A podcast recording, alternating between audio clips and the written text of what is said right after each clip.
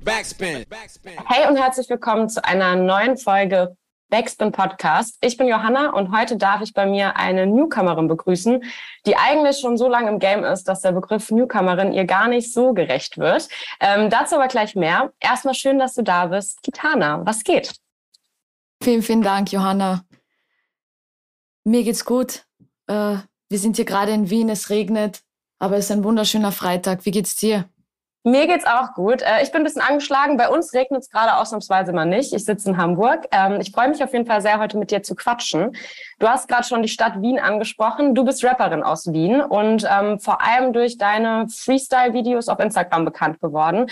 Allerspätestens seit dem Track Blütenregen. Das war die erste Single-Auskopplung zu deinem kommenden Debütalbum Lorbeeren hatte ich, habe ich so das Gefühl, auf jeden Fall ein relativ großer Teil der Szene auf dem Schirm. Ähm, Lorbeeren kommt ja am 21.10. Das heißt, dein Debüt ist schon draußen, wenn dieses Interview erscheint. Wie geht's dir denn so kurz vor dem äh, Debüt-Release? Ich bin verdammt aufgeregt. So, wir haben auch eine Release-Party geplant, also einen Tag vor Album.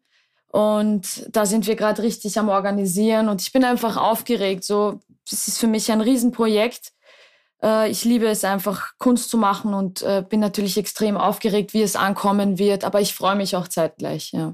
Sehr schön. Ähm, du hast auch bereits vor kurzem schon mal auf Instagram angeschnitten und gesagt, dass es dir vor allem auch für dein Debütalbum sehr wichtig war, viel Zeit zu lassen. Wie lange hast du denn nun ungefähr so dran gearbeitet? Also aktiv jetzt, ähm, ich würde mal sagen, ja, gute zehn Monate vielleicht so. Äh, wir haben die ersten Tracks gemacht und wussten noch gar nicht, dass wir ein Album machen wollen. Also zuerst war es eigentlich geplant, wir machen eine EP. Aber dann habe ich so zwei Wochen im Studio verbracht mit meinem Produzenten und wir haben gemerkt, boah, krass, da kommen richtig viel Songs dabei raus, lass doch gleich Album machen. Äh, somit haben wir halt aktiv zehn Monate, glaube ich, daran gearbeitet. Aber wie du schon erwähnt hast, mache ich schon sehr, sehr lange Musik. Und äh, das Thema kam halt oft bei mir auf, sollte ich nicht mal ein Album droppen, aber es hat sich nie richtig angefühlt und hier hat einfach alles gestimmt und ja, jetzt sind wir da.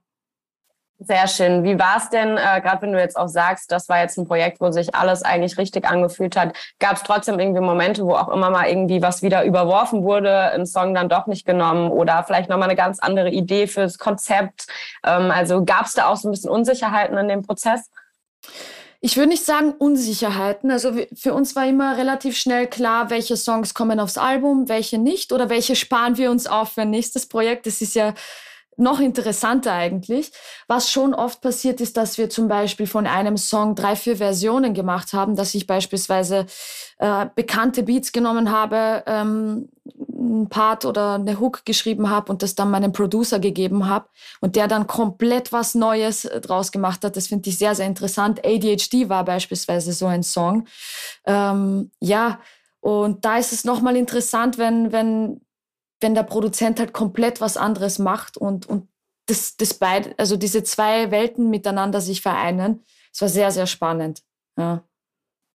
Ähm, es sind ja jetzt bereits drei Singles des Albums veröffentlicht und genau. man merkt auf jeden Fall extrem, dass du neben der Musik auch einen sehr, sehr hohen Anspruch an die Visuals setzt. Also egal, ob das jetzt Cover sind, ob das Videos sind, ähm, es ist alles super stimmig, viel schwarz-weiß, dann diese orange-gelbe Schrift. Ähm, es hat alles auf jeden Fall auch so ein so einen analogen Touch und erinnert natürlich genauso wie dein so Sound auch teilweise sehr an 90er Jahre Hip-Hop, nur eben in modern. Ähm, wow, schönes Kompliment, vielen Dank. Und was mir total äh, aufgefallen ist oder mich auf jeden Fall begeistert hat, war zum Beispiel das Video zu einer deiner Singles, die jetzt gar nicht für das Album waren, aber zu der Single Grau. Da hast du Aha. dich ja bei dem Musikvideo auch ziemlich stark, würde ich jetzt mal behaupten, von dem Film La N inspirieren lassen, der ja auch mhm. Mitte der 90er spielt. Es hat auf jeden Fall auch so durch dieses Schwarz-Weiß ähm, irgendwie so diese längeren Kamerafahrten, man nimmt dich die ganze Zeit so durch den Alltag mit. Da ging es ja auch so ein bisschen ums Thema Lockdown und oder zumindest mhm. ist ja in der Zeit entstanden.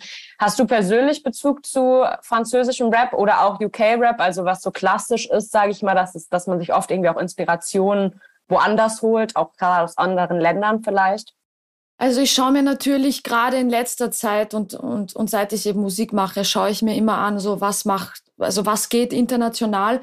Aber ich bin jetzt, ich, ich sag ehrlich, ich bin jetzt nicht wirklich diejenige, die sich richtig gut auskennt. Also ich habe, ich weiß, was, äh, was mal war, aber ähm, ich mache da irgendwie extrem so mein eigenes Ding und ich höre ganz andere Genres eigentlich so und lass mich davon, lass mir davon eigentlich den Kopf frei kriegen. Und ja, voll. Was ich zu den Visuals noch sagen wollte, vielen, vielen Dank für dieses Kompliment. Ähm, und auch, es ist schön, wenn man sieht, dass andere Leute das wahrnehmen. Ich bin natürlich in der glücklichen Situation, dass sehr, sehr viele Leute mit mir an diesem Projekt gearbeitet haben, mit ganz, ganz viel Herzblut, ja. Und äh, da sind wirklich viele kreative junge Leute dahinter. Wir haben uns wirklich hingesetzt und uns ein Konzept überlegt. Und es ist einfach schön, dass ich auf diesem Level arbeiten konnte. Das ist ja nicht selbstverständlich und dafür bin ich einfach extrem dankbar auch. Das ist sehr schön, ja. Das ist auch immer wichtig auf jeden Fall anzusprechen und da so den, ähm, genau, die Credits weiterzugeben. Auf jeden ähm, Fall. Weil es fällt ja oft dann trotzdem nur auf die Person äh, zurück, die genau. dann, die man sieht. Ähm, aber es passiert natürlich ganz, ganz viel im Hintergrund. Genauso hast du natürlich auch äh, eine große Unterstützung im, im Sinne von Sounds und Produktion. Ähm, was ich sehr spannend fand, war jetzt zum Beispiel auch bei dem Song äh, Kreise, mhm. wo ein Sample verwendet wurde von Frauenarzt und Money Mark, äh, von dem mhm. Song Harte Kämpfer. Es war wirklich schwierig, dieses Sample herauszufinden, bin ich ehrlich, aber äh, wir wow. haben es herausgefunden. Krass, krass. Ähm, weil, also wir haben es, glaube ich, wir haben den Song, glaube ich, zehnmal hintereinander gehört und ich habe jeden im Büro genervt und gefragt, mhm. woher mhm. ist dieses Sample? Ähm, und genau, Sampling per se ist natürlich ja auch schon immer ein dagewesenes Element im Hip-Hop und aber mhm. auch Money Mark und Frauenarzt gehören ja auch schon super lange einfach zum, zum Deutschrap irgendwie dazu, auf ihre Art und Weise. Ist mhm. es dir wichtig, durch solche Elemente in Videos oder auch Sounds auch der Hip-Hop-Kultur in irgendeiner Form was zurückzugeben, einen gewissen ja. Respekt entgegenzubringen? Ja, also auf jeden Fall. Ich glaube, der größte Antrieb und Ansporn für mich ist es einfach, Hip-Hop zu respektieren äh, und, und Sound einfach zu machen, der, der diesem Genre einfach gerecht wird. Also alle, also wirklich alle, die an diesem Album arbeiten, lieben Hip-Hop. Wir schätzen es. Es ist uns viel wert und wir versuchen das auch irgendwie in der Musik zu zeigen und die Wertschätzung so rüberzubringen. Es ist mir extrem viel wert, vor allem auch Deutschrap. Also ich gehöre zu diesen Leuten, die wirklich ausschließlich auch Deutschrap, also nicht ausschließlich, aber größt, größtenteils einfach Deutschrap gehört hat. Ich war jetzt nicht so auf dem Army-Film, ich war eher so Agro-Berlin-Sido-Film. Und ähm, deswegen dieses Sample ist einfach perfekt auf meinem Debütalbum und ich bin froh, dass wir es platzieren konnten. Passt ja, auf jeden Fall. Passt wirklich sehr, sehr gut, ja. finde ich auch. Und ähm, ich finde es wichtig, dass du das auch nochmal ansprichst, denn ich habe auch das Gefühl, um dir auch das Feedback so zurückzugeben, dass man das deiner Kunst auf jeden Fall auch anmerkt, dass du einfach auch Hip-Hop-Fan bist und, ähm, mhm. und dich dann eben da auch gerne an Sachen und Elementen bedienst und das mit einbringst. Und das machst du ja, wie zu Beginn schon gesagt, auch schon eine ganze Weile und nicht erst ja. äh, seit deinen Streaming-Releases. Ähm, du hast vorher schon Freestyle-Videos auf Instagram und YouTube mhm. gemacht. Trotzdem wirst du aber aktuell meist unter dem Begriff Newcomerin wahrgenommen mhm. oder zumindest oft so vorgestellt. Wie nimmst du denn deinen Standpunkt in der Szene wahr? Ich, ich bin voll okay mit dieser Bezeichnung Newcomer, ähm, weil ja, ich mache lange Musik, aber Kitana ist jetzt seit zwei Jahren, würde ich mal sagen, aktiv. Wir haben uns sehr, sehr viel Zeit auch gelassen für den ersten Release. Die Freestyles waren, waren alle schon geschrieben und wir haben ganz genau überlegt, okay, welche Tracks releasen wir? Und Album kam sowieso ganz, ganz äh, viel, also viel, viel später. Von dem her bin ich cool mit dieser Bezeichnung. Ich freue mich, ähm, diesen Sound jetzt so präsentieren zu können und ja. Ja. Ähm, du hast aber ja auch nicht nur Freestyles in deinem Lebenslauf stehen, sondern auch äh, das Thema Ghostwriting. Ähm, auf mhm. einem deiner Freestyles, äh, ich weiß jetzt gerade leider nicht mehr welche, aber sagst du auf jeden Fall, schreib für andere Tracks, die zerstören, doch selbst bin ich sparsam. Das mhm. fand ich auf jeden Fall Schön, auch dass ganz du das, spannend. Vielen, vielen Dank für die Referenz. Und ähm, wann und wie hast du denn angefangen, für andere zu schreiben? Ähm, ich habe mal also grundsätzlich irgendwann habe ich gemerkt, okay, ähm, ich kann selbst Artist sein, aber ich habe auch das Talent zu schreiben und habe dann irgendwie begonnen, in die Ghostwriting-Szene reinzukommen und habe dann so ein paar Pop-Tracks, vielleicht auch ein paar Schlager-Tracks probiert, einfach so zu platzieren. Ähm, und dann bin ich eben nach, also vor fünf Jahren nach Wien gezogen um eigentlich so meine Karriere voranzutreiben äh, und war dann irgendwie inaktiv. Also ich musste so schauen, wo wohne ich jetzt, was mache ich jetzt, wo kommt Geld rein. Und dann sind so zwei Künstlerinnen einfach auf mich zugekommen und haben gesagt, jo, wir haben gehört, du kannst schreiben, du kannst vor allem auch auf Serbokroatisch und auf Deutsch schreiben. Wir würden gerne in diese Balkanrichtung ein bisschen was machen. Hast du Bock, mit uns Sessions zu machen? Und ähm, dann habe ich eben mit diesen Mädels versucht, paar Tracks zu machen, die am die haben am Balkanmarkt auf jeden Fall ein bisschen, also die haben den Balkanmarkt ein bisschen aufgemischt. Das hat mir extrem das Feuer wieder zurückgegeben und dann wusste ich so, okay, ich mache jetzt wirklich auch wieder meinen Shit. Das ist einfach das, was ich machen muss und habe mich dann 100% nur noch auf mich konzentriert, bin aber für das Thema Songwriting nach wie vor offen. Ich finde, da gibt es jetzt auch ähm, eine schöne Entwicklung im Deutschrap. Äh, ich würde mir wünschen, dass es mehr Frauen gibt, die riden. Ähm, und ich hoffe, ich gehöre dann irgendwann mal auch dazu und kann mit ein paar Künstlern arbeiten. Ich hätte auf jeden Fall extrem Bock darauf. So. Ja, und ähm, du hast es gerade angesprochen, Ghostwriting ist ja im Rap schon immer ein Thema. Und yes. äh, trotzdem wurde, glaube ich, ganz, ganz lange einfach nicht darüber gesprochen und wenn, sehr, sehr abfällig darüber gesprochen. Vor allem mhm. eben über Künstler und Künstlerinnen, denen Unterstützung äh, gegeben wird im Schreiben. Und ähm, die Meinungen sind natürlich immer noch auch sehr unterschiedlich. Ich glaube, grundsätzlich wird die Szene schon einfach offener, was das betrifft. Ähm, weil es natürlich auch einfach naheliegend und logisch ist, dass Inspiration und Unterstützung von anderen einfach mhm. immer der Kunst weiterhelfen kann. Aber welche Erfahrungen, also Vor- und Nachteile hast du denn zum Beispiel beim Schreiben für andere gemacht? Gab es da auch mal Momente, wo du für dich gesagt hast, okay, ähm, das funktioniert irgendwie nicht? Oder gab es jetzt gar nicht so viele, so viele Erfahrungen? Es gab schon Erfahrungen und zwar eine ganz, äh, also Leute, die wirklich Songwriting für andere machen, kennen das Problem. Ähm, du schreibst was, ja, und, und es geht jetzt darum, dass der Künstler das delivert, ja. Und gerade bei dieser Delivery merkst du oft, du schreibst einen sehr, sehr krassen Song und du als versierter Artist weißt natürlich, wie soll ich das rappen, wie soll ich meine Stimme einsetzen.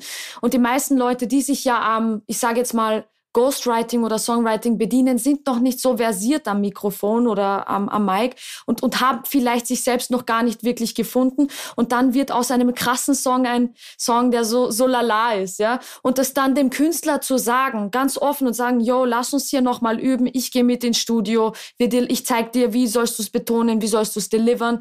Ich glaube, da ähm, da habe ich schon die Erfahrung gemacht und ähm, war dann noch so ehrlich, um bei gewissen Projekten zu sagen, jo, ich glaube, wir sollten das lieber noch nicht machen. Ja? Hatte aber natürlich auch das andere Beispiel, ich schreibe einen Song und da kommt eine krasse Sängerin und die macht's viel, viel krasser. Und das war dann für mich so dieser Effekt, wo ich mir dachte, wow, das ist so nice, wenn du hier einen, einfach einen nice MC hast, der das gut rüberbringen kann. So. Und ähm, war einfach ein geiles Gefühl so. Ja, sehr schön. Gibt es für dich irgendwelche Grenzen oder auch Themenbereiche, wo du sagst, da würdest du jetzt zum Beispiel ausschließlich nur für dich alleine schreiben oder auch nicht für andere schreiben, zum Beispiel, wo du sagst, okay, das ist was, da fühle ich mich nicht berufen für, dass ich jetzt da einen Text für schreibe? Ja, also wenn es irgendwelche Themen sind, also wie gesagt, wenn es diese Themen sind, hinter denen ich stehe, äh, ich würde niemals jetzt irgendwelche Texte schreiben und mich abfällig über keine Ahnung was äußern. Also es soll von, von es soll einfach gesellschaftlich okay sein. Ich schreibe auch gerne äh, harte Punchlines, Distracks, alles okay, aber es muss ja einen gewissen Rahmen geben, mit dem ich mich selbst identifizieren kann, wo ich nicht will, dass mein Name irgendwie befleckt wird dadurch. So.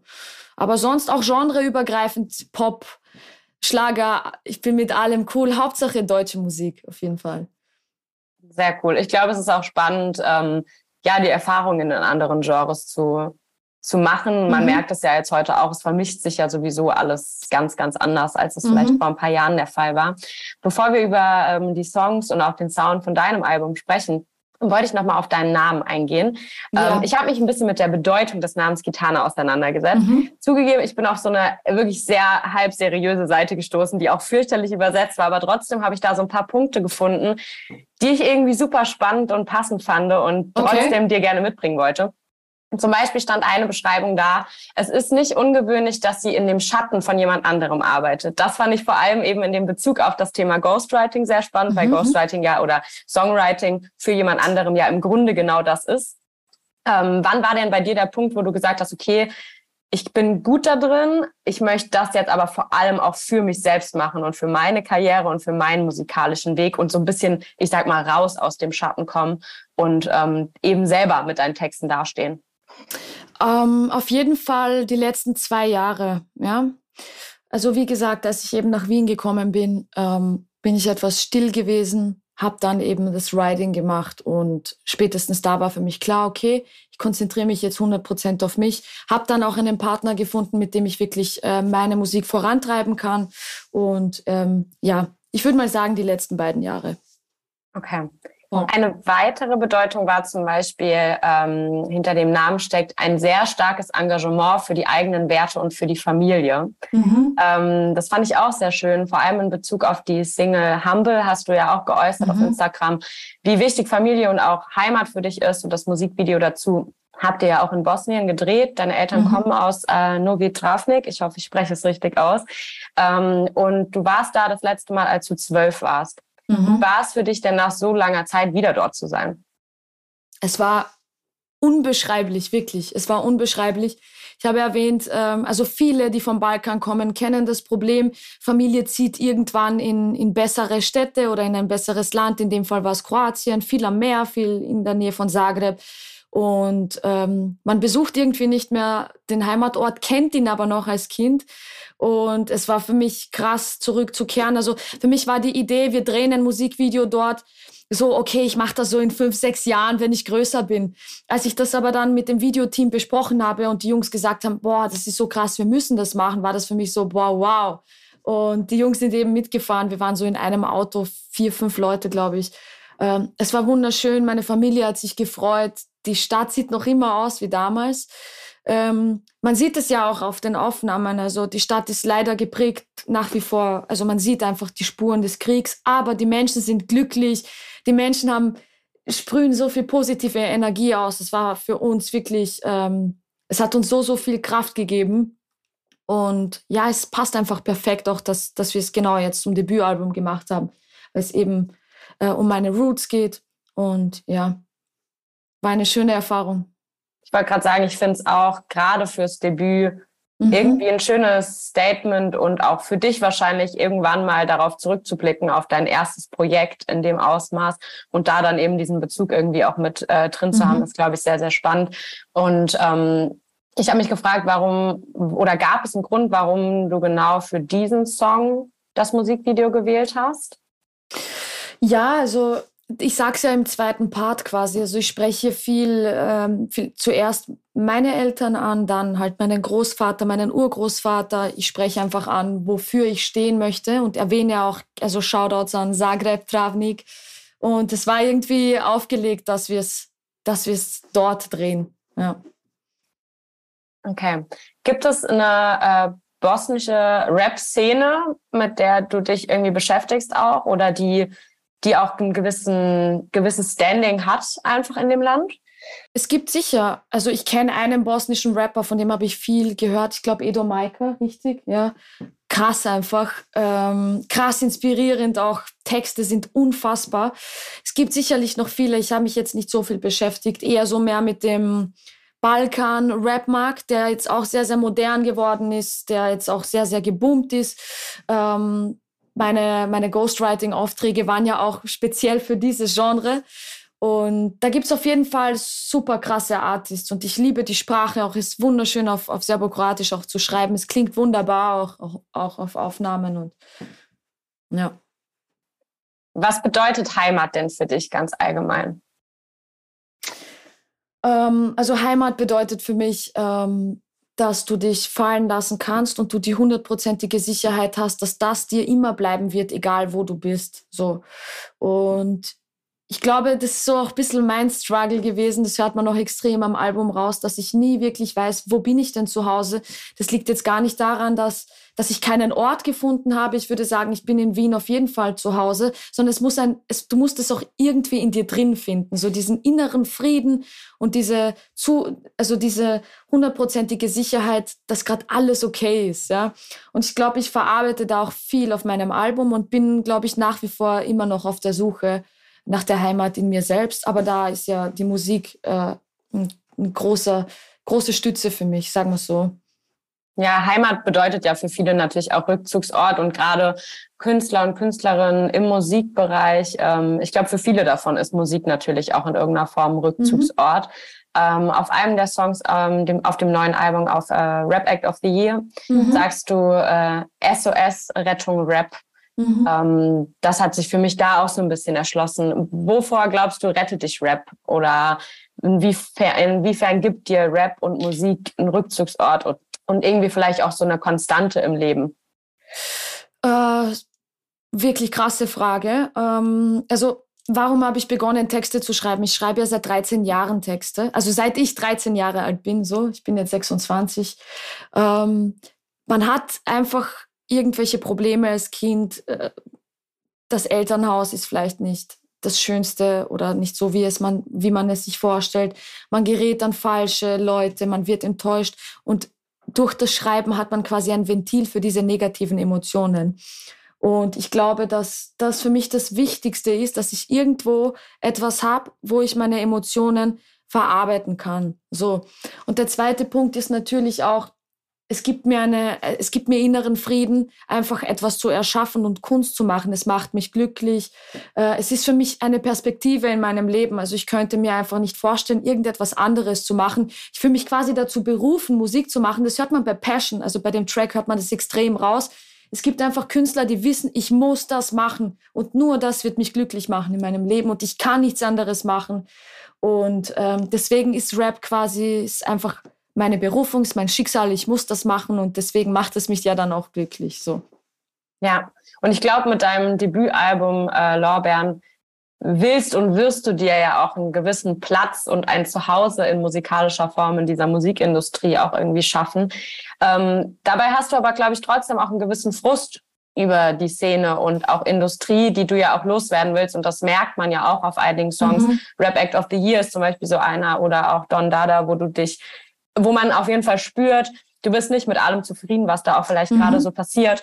Ähm, und in Rap Act of the Year fand ich es ganz spannend, weil du so ein bisschen im ersten Part den deinen Weg zum Rap mhm. erzählst und auch so deine, genau das, was dich daran irgendwie begeistert hast.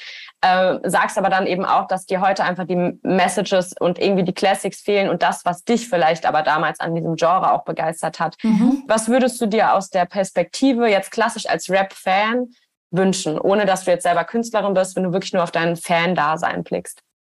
Krasse Frage auch.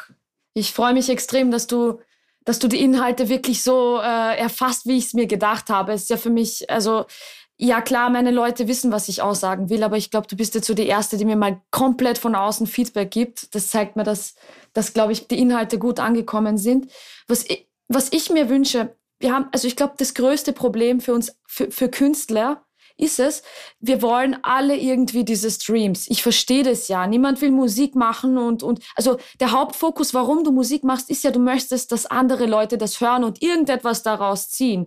Und durch diese Playlisten neigen Künstler dazu, Musik zu machen, die nur noch dem entspricht, dass du in die Playlist kommst. Ja, deswegen kommen Storyteller-Tracks, äh, gibt es keine Storyteller-Tracks mehr, gibt es keine Tracks ohne Hooks beispielsweise oder es gibt einfach keine, keine Tracks mehr, wo, wo, wo man sich künstlerisch auslebt, wo nicht im Fokus steht, dass es der nächste Hit wird, dass, dass Kinder dazu tanzen können oder sowas, sondern wo einfach nur die Kunst im Vordergrund steht. Und ich würde mir einfach wünschen, dass Künstler einfach darauf scheißen, ob sie in Listen kommen und wieder zu dem zurückkehren, ähm, was, was, was die Ursache oder der, der, Urgedanke von Rap war. Ich möchte, ich möchte irgendwas aussagen, ich möchte Leuten, ich möchte, dass sich Menschen identifizieren können mit gewissen Emotionen und dass nicht darauf geachtet wird, was funktioniert. So.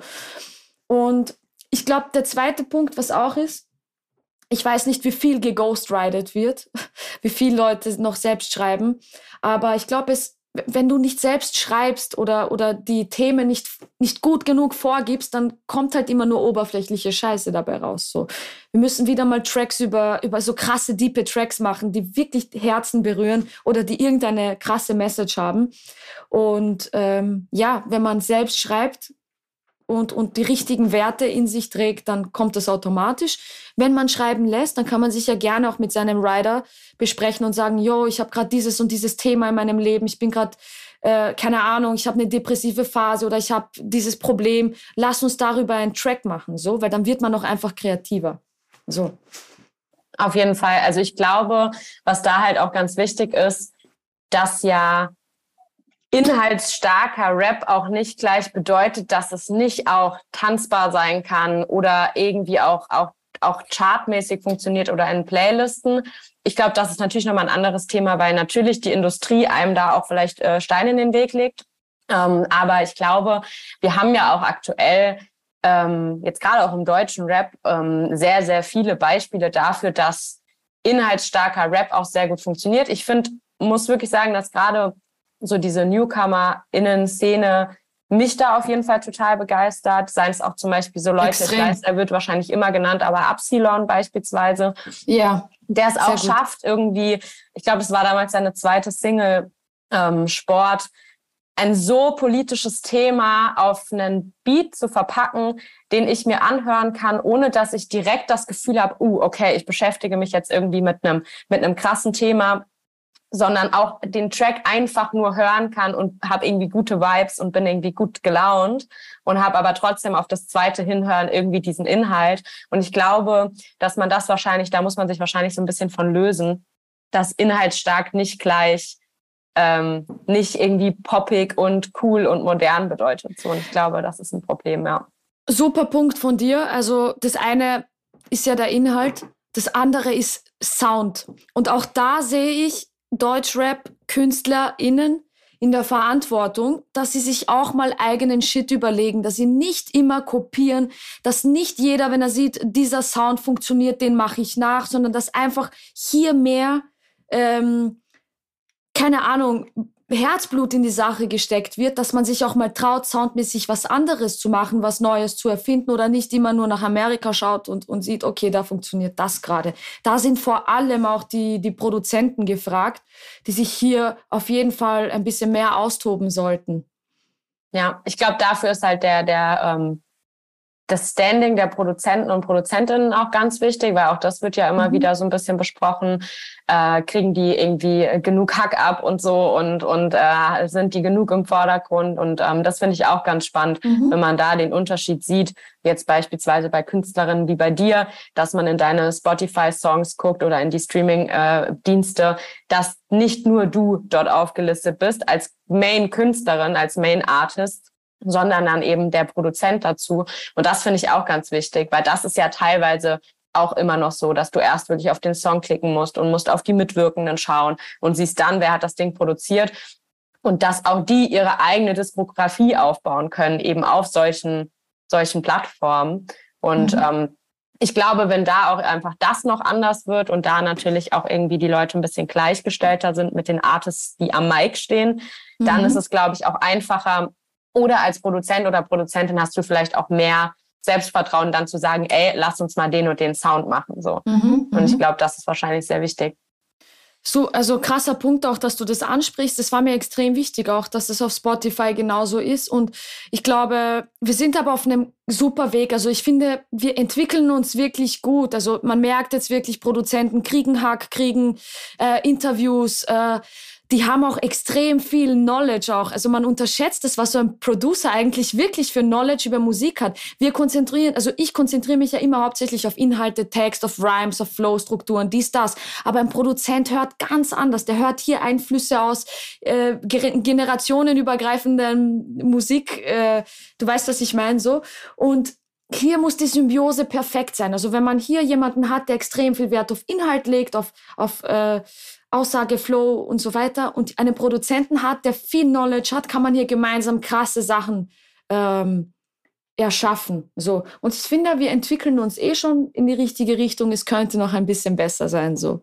Ja, ich glaube, was da auch halt spannend ist, dass man immer mehr so klassische Tag-Teams hat, ne? Also Rapper mhm. oder Rapperin mit dem Produzenten. Also es gibt ja mittlerweile auch ganz viel, dass mhm. die Leute gefühlt immer zu zweit auftreten und man einfach die immer nur im Doppelpack auch im mhm. Kopf hat. Wie kann man sich denn bei dir jetzt ähm, so die, die, Arbeit vorstellen mit deinen Produzenten? Du hast ja nicht nur mal mit einem gearbeitet. Wie, mhm. wie war der so da so der Ablauf von Songskizze bis Beatskizze und sowas? Wie ist da so die Entstehung passiert? Also extrem unterschiedlich. Ich habe ja am Album nur zwei Producer quasi. Ich habe mit Fussel und mit Melik, also Fussel zwei Tracks, Melik den Rest. Ähm, bei Fussel war es tatsächlich so, ich habe die Beats einfach gepickt. So.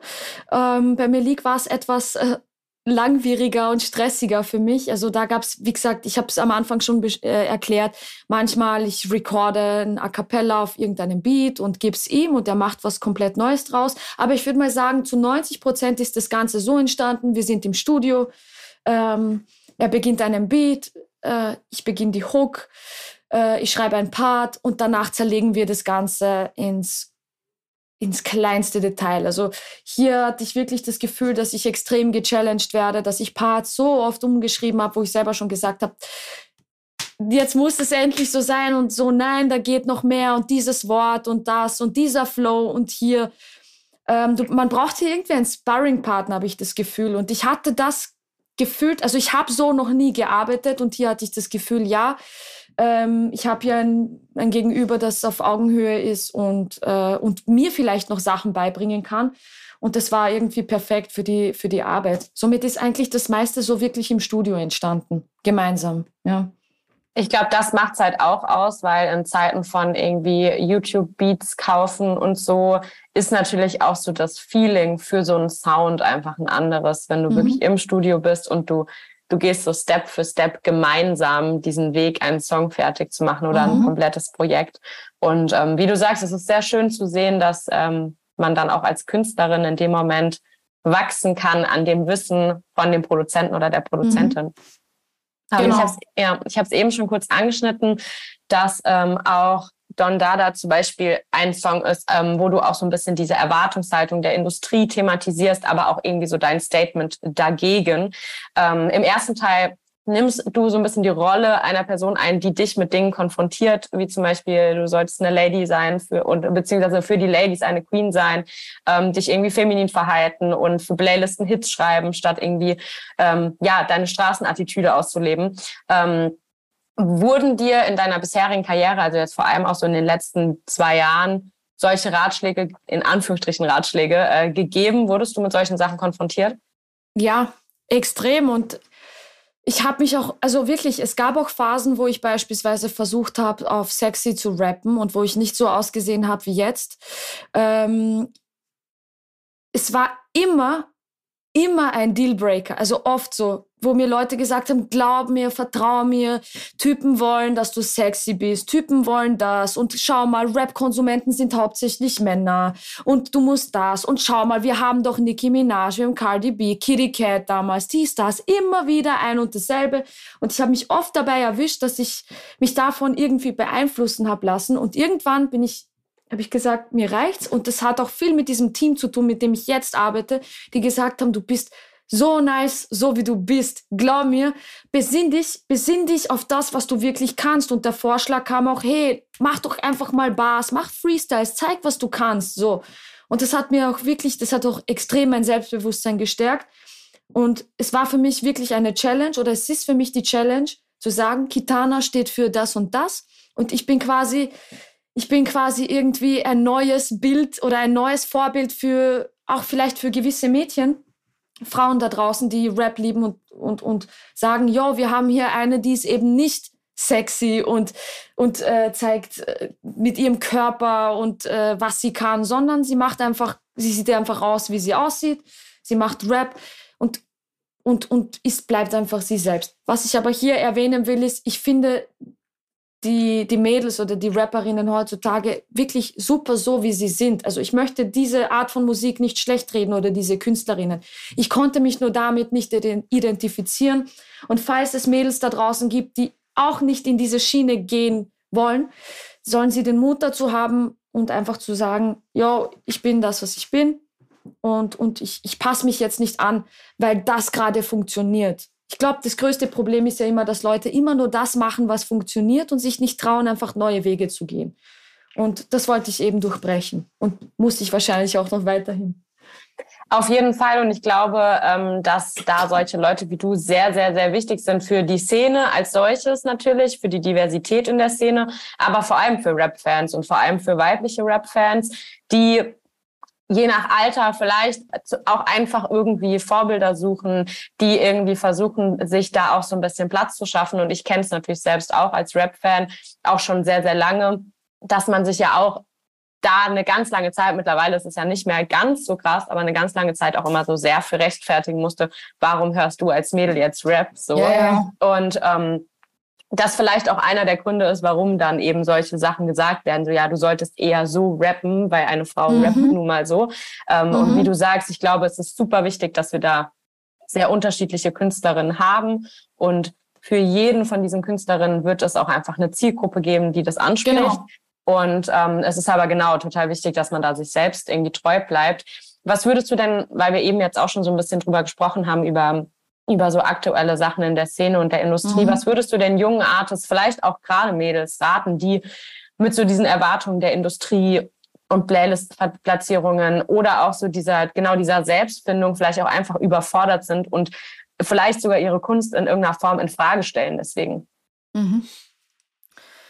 Boah, das ist eine krasse Frage auch. Ich muss ein bisschen nachdenken darüber. Was ich glaube, das Wichtigste ist eben, ähm, sich selbst zu finden und den Sound zu finden. Ja?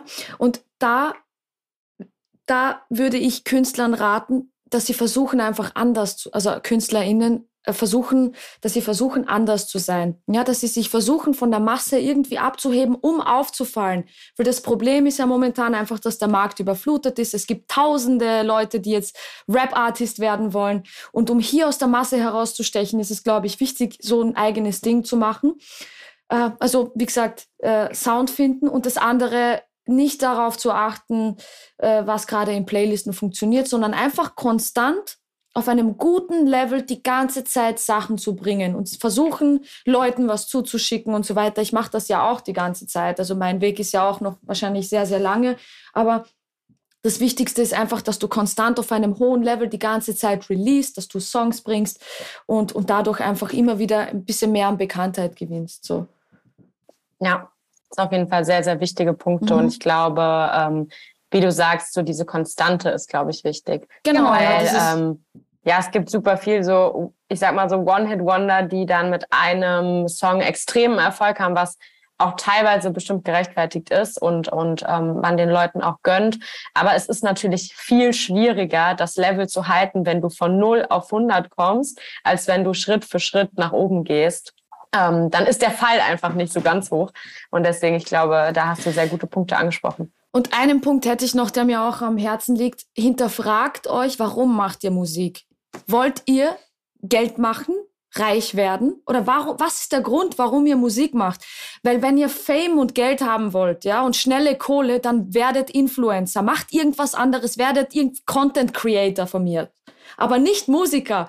Weil gerade hier, gerade hier kriegst du eben nicht schnell das Geld, außer du hast eben Glück. Natürlich, wir haben es jetzt oft schon gesehen. Natürlich, man kann äh, schnell viral gehen, aber äh, man macht Musik nicht aus diesem Grund. Also man merkt es auch, wer macht Musik wirklich, weil, weil er sich dazu berufen fühlt und weil er es liebt und wer macht es aus finanziellen Gründen so.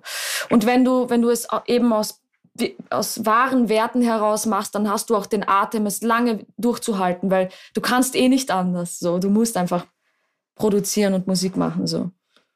Ja, auf jeden Fall. Ähm, eine Sache, die mir auf jeden Fall auch bei beim Durchhören deines Albums sehr positiv aufgefallen ist. In der Rap-Welt gehört ja so ein bisschen Flex mit Geld und Marken irgendwie auch schon immer dazu es gibt immer so Phasen oder auch einzelne Genres im Rap, wo man das Gefühl hat, das ist immer verstärkt. Gerade auch so in den letzten Jahren, dass sehr viel geflext wird, ähm, mhm. gerade auch irgendwie mit einem Markennamen und auch eine Line aus äh, Rap Act of the Year. Ähm, da sagtest du, äh, keine Ermess, meine History wird einfach, brauche Air Max, doch es reicht nur von Victories von Deichmann. Mhm. Ähm, da habe ich mich zum einen auf jeden Fall sehr angesprochen gefühlt. Ähm, Schön. Und äh, zum anderen fand ich es einfach sehr spannend, weil ich generell bei dir auch das Gefühl habe, dass das auf jeden Fall kein Stilmittel von dir ist, großartig mit, mit äh, irgendwelchen Markennamen zu flexen, ähm, sondern eben dann in dem Fall mit deinen Skills. Glaubst du, dass einfach auch vielleicht die Erfahrung, die du jetzt zum Beispiel in dieser Line ja auch irgendwie mitteilst, ich gehe jetzt einfach mal von aus, dass es deine eigene Erfahrung ist, ähm, glaubst du, dass dir das auch so oder deinen Umgang mit diesem, mit diesem Markenflex so ein bisschen beeinflusst, weil du vielleicht auch selber weißt, wie es ist, dass man jetzt irgendwie Rapper XY sieht und man guckt irgendwie auf die Person ähm, hinauf und man will irgendwie dann auch Marken tragen und sonst was. Also wie, wie denkst du darüber nach oder wie beeinflusst dich das? Ja, ich meine, es gibt auch, es gab auch Tracks von mir, wo ich beispielsweise geflext habe. Gibt's, ja, klar, aber die Frage ist momentan, ich, dieser Hedonismus, der herrscht, ist einfach nicht mehr cool, Leute. Es ist nicht mehr, glaubt mir, also ich habe wirklich das Gefühl, es ist nicht mehr cool, mit dem zu flexen, so, weil ähm, keine Ahnung. Du hast recht, es gab Zeiten und Strömungen, da ist es wieder groß geworden, so, aber man merkt zum Beispiel an gewissen Künstlern. Ich glaube, Rin hat das ziemlich cool gemacht, der jetzt gar nicht mehr sowas macht und sagt, Leute, das, was ich damals gemacht habe, okay, aber ich stehe heute nicht mehr dahinter und ich möchte mich einfach keine Ahnung, ich möchte mich einfach mit mir, mit irgendwas identifizieren können und ich möchte mich nicht identifizieren mit sowas, weil ich das nicht cool finde. So, ich möchte mit den Leuten gehen, denen es schlecht geht, die kämpfen mussten. Und natürlich, wenn man es schafft äh, und, und das auch thematisiert, ist es ich bin, finde ich auch nice, ja. Aber wenn das ausschließlich Inhalt deiner, deiner Musik ist oder es Inhalt deiner Musik ist und du das gar nicht lebst, ja, dann ist es ultra cringe, so. Und ähm, ich glaube, dass auch das langsam zu Ende geht und gehen wird. Ja, das ist so mein Gefühl. Ja. Ja, du hast gerade einen wichtigen Punkt angesprochen, den Unterschied natürlich auch wahrzunehmen zwischen ähm, genau einfach nur irgendwie dumm rumgeflexe oder ja auch gewissermaßen einer, einer gewissen politischen Message dahinter zu sagen, so started from the bottom, now we here mäßig. Ich habe mhm. jetzt irgendwie den, ich habe irgendwie meinen Erfolg gekriegt und komme aber irgendwie aus ganz anderen Verhältnissen. Dann ist es natürlich auch wieder ein bisschen anders zu betrachten, wenn mhm. jemand dann mit dem flext, was er sich erarbeitet hat, weil es natürlich auch einfach viel mehr und eine ganz andere Bedeutung hat für die Person. Aber da bin ich äh, voll, bei dir, dass ähm, ich glaube auch, dass, dass das gerade zumindest in dieser Zeit, in der wir uns gerade befinden, musikalisch auch weniger im Vordergrund steht, dieser Flex. Oder wenn man es macht, dann macht es kreativ und macht es nicht so wie jeder. Ja, also ich kann mich erinnern, dieses ähm, Markengeflex, als ich zum Beispiel Shindy Fuck Bitches Get Money gehört habe. Für mich war das so, wow. Sie hat das auf so eine schöne, lyrisch hochwertige Art und Weise gemacht, ja. Und wenn jemand sagt, das soll Inhalt meiner Musik sein, okay, aber bitte mit irgendeinem Anspruch, ja, irgendwie irgendetwas Innovatives, Neues, Hochwertiges dazu, weil sonst ist es einfach zu plump, finde ich so. Ja, das stimmt. Es gibt mhm. natürlich bei all den äh, Dingen, die man in der Industrie und in der Szene immer kritisieren kann, ähm, und es ist auch wichtig zu kritisieren, aber natürlich auch ganz viele Leute, die es sehr gut machen. Wir haben jetzt eben mhm. auch schon so zwei, drei Leute genannt. Ähm, gibt es denn was, was dich gerade musikalisch extrem begeistert?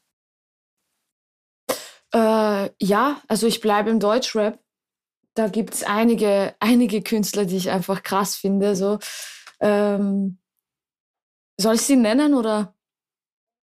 Ja, also ich glaube einfach, so meine persönlichen Highlights war auf jeden Fall das OG Kimo-Album. Äh, ich finde auch Kwame und Tom Hanks extrem krass. Wow, das ist so, jeder Release macht einfach so viel Spaß. So Flavio beispielsweise in dieser Trap-Schiene, auch extrem krass. Ich glaube, der spielt jetzt auch morgen so in Wien. Und da gibt es einige krasse Künstler. Ähm, ja, und dann gibt es halt noch diese Urgesteine, die ich nach wie vor feiere, die so einfach diese echten Werte haben. Und ich freue mich natürlich beispielsweise so gerade PA Sports äh, Interview gehört, so eigenes äh, Label und es wächst immer wieder. Da gibt's, es gibt immer wieder sehr, sehr krasse Artists, die mich nach wie vor inspirieren. Und ja, es ist nicht so, dass ich, dass ich verhungere. So. ja, nee, das glaube ich auch. Ja, mhm. ich glaube auch, dass es ähm, wenn man sich wirklich gerne mit dem Thema Rap auch auseinandersetzt, dass man da auch überall, natürlich auch ein bisschen bedingt durch diese Vielfalt, die da mittlerweile auch herrscht, überall so ein bisschen was für sich findet. Ich habe ja eben auch mhm. schon angeschnitten, dass ich super spannend finde, wie viele NewcomerInnen auch einfach sehr viel Wert auf Impact legen, ohne zwingend irgendwie die Politikfahne zu schwingen, sondern das eben auch mhm. sehr subtil machen und sehr angenehm machen, dass man irgendwie sich mit Themen beschäftigt. Mhm. Ähm, und das Gleiche empfinde ich bei deinen Texten zum Beispiel auch, dass du ja ganz, ganz viele Sachen ansprichst. Ähm, zum einen eben einfach auch das Thema Sexualität, was wir eben auch schon hatten und so die eigene Wahrnehmung und auch und auch ähm, Erwartungshaltung von außen, aber auch irgendwie jede Hood-Story, die du erzählst oder äh, Drogenvergangenheit, die du ansprichst, das ist ja auch alles politisch. Ähm, mhm. Würdest du dich selbst als politische Künstlerin bezeichnen? Auf gar keinen Fall. Also ich habe richtig Angst davor, weil ich möchte nicht dann so, du, du weißt, wie gefährlich das ist. Ja. Ich möchte einfach Themen ansprechen, die uns alle oder die mich in meinem Alltag beschäftigen, so, die ich wirklich erlebt habe oder wo ich das Gefühl habe, ich habe das erlebt und ich glaube ganz viele andere Leute auch und sie könnten irgendwie Kraft äh, daraus schöpfen oder ich könnte ihnen Trost dadurch spenden. So. Und die meisten Themen liegen mir selbst einfach am Herzen oder muss ich auch einfach verarbeiten, ja? Oder denk mir, boah, die sind so krass, also krass, dass ich das erlebt habe, ich muss das mit den Leuten teilen so. Und ja, aber vielleicht ist es ja schon auch politisch, so wie du sagst so. Ja, also ich glaube, genau, es ist so ein bisschen, es kommt ein bisschen drauf mhm. an, wie man politisch sein festlegt. Und ich, und für mich ist es aber, wie gesagt, in der Musik, klar gibt es da immer Unterschiede. Es gibt auf jeden Fall Rapper und Rapperinnen, wo man sagt, das sind irgendwie Politik-RapperInnen. Mhm. Ähm, aber genau das, was ich gerade angesprochen habe, so die, diese Position, die du einnimmst, so als Erzählerin sowohl deiner Geschichten, aber auch der Geschichten von ganz vielen anderen Menschen, ähm, Geschichten von der Straße, Konflikten mit Drogen, eigenen Sexualität und, und, und. Das sind alles Themen, die irgendwie doch viel mehr Menschen, wie du gerade sagst, irgendwie beschäftigen, denen mhm. man es vielleicht nicht direkt ansieht oder das weiß. Und ich glaube, auch das ist schon gewissermaßen politisch. Aber ich verstehe auf jeden Fall auch sehr, dass man sich da ein bisschen zurücknimmt von, weil natürlich auch immer eine gewisse Erwartungshaltung mit einhergeht, wenn man sich selbst als Polit oder Politik-Rapperin irgendwie bezeichnet. Aber wie ist denn dein Feedback auf die Themen, die du in deinen Songs berappst? Sowohl vielleicht auch von KollegInnen in der Szene, aber auch von Fans? Mm, die haben Lorbeer noch nicht gehört.